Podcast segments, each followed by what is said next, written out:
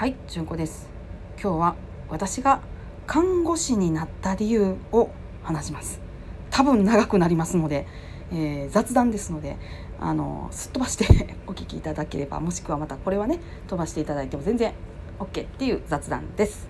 はい、なんでなったか。それは私が家族の中に一人いれば便利じゃない、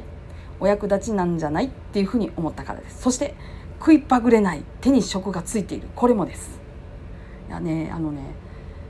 家にね病人がずっといる家だったんですよ。おばあちゃんは私が小学校5年ぐらいの時に倒れて心臓病の手術をしてペースメーカーが入っててでずっとお薬を飲んでるっていう感じの人でした。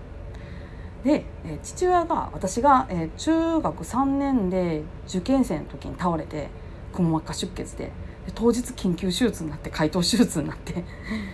でで手術室から出てきた時に先生に 私が話しかけられて「娘さんやんねはいちょっとお父さんの手握って話しかけてあげてくれる？左の手ね」はいお父さん？お父さんわかる？お父さん？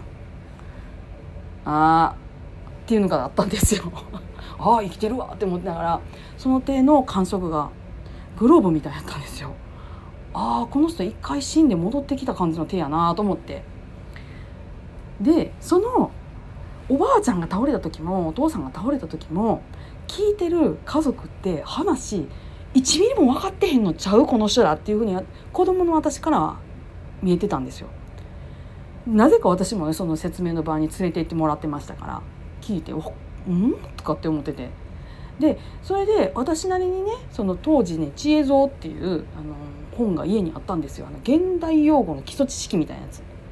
なんかああいう感じの本がねいろんなとこから出てたんですけど、うん、1 0センチぐらいの厚みで中にこういろんなこう時事ネタが書いてあるみたいなやつ。そこでこうくも膜下出血って調べて。で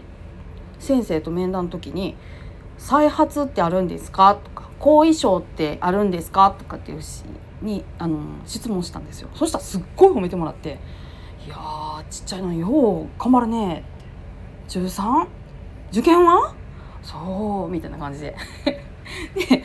それであのすごい褒めてもらって「もうなんかお嬢さん頑張ってね」みたいなそれで残ってたんですよそういう感じのねエピソードがずっとあってで、えー、と高校3年生の春に進路選択っていうのを具体的に考えていくっていう時にすっごい考えたんですよ。今まで家にそんな風に病人がいてたなって。で私はおばあちゃんおばあちゃんがねずっと勤労婦人だったんですよシングルマザーで子供あの父親を育て上げた人でで手に職があるってすごくいいよっていう話をねよく聞いてたんですよ。で手に職があるっておばあちゃん聞いたなっ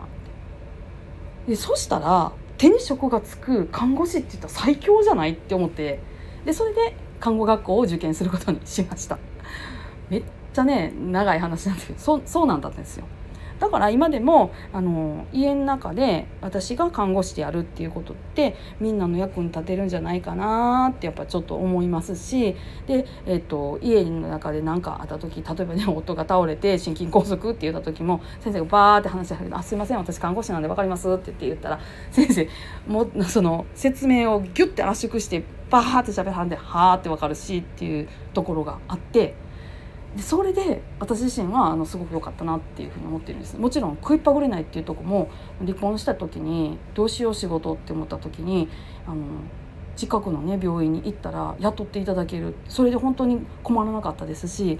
そういうのがあるのであの、うん、そんなような感じであの看護師っていうのを選びました。はい。まあ、そのね延長線上で今あのいろんな人からね今お寺にいてると奥さん看護師さんやんなっていうんで話しかけてもらうんですちょっとした相談みたいな。で結局は返答はお医者さんに聞きましょうなんやけどその状況を整理してこういうふうにお医者さんに聞きましょうみたいな話とかできるのってもしかしたらちょっとだけでも役に立ててるんじゃないかなっていうふうに思ってるんであの看護師はね割とその高級取りでもあるししんどい職業でもあるし平日にもそんな仕事のことしたくないわっていう人すごく多いし私もその気持ちすごくわかるからあの簡単にねその医療相談とかっていうのをしちゃうのよくないんですけどでも私に限っては全然してもらっても OK ですって思ってます。あの全然 皆さんのお役に立てればっていうような動機でで食いっぱくれないからっていう 横島な動機も持ちつつ選んだ職業なので全然私はそんな部分で話しかけていただいて OK ですって思ってます。結局ねあの皆さんのお役に立ちたいっていう気持ちがあるんだなって今ちょっとこの話をしながら改めて思いました、そんな感じなんであの気軽に話しかけていただいて OK です。あの医療相談じゃなくてもね。はい。そんな感じです。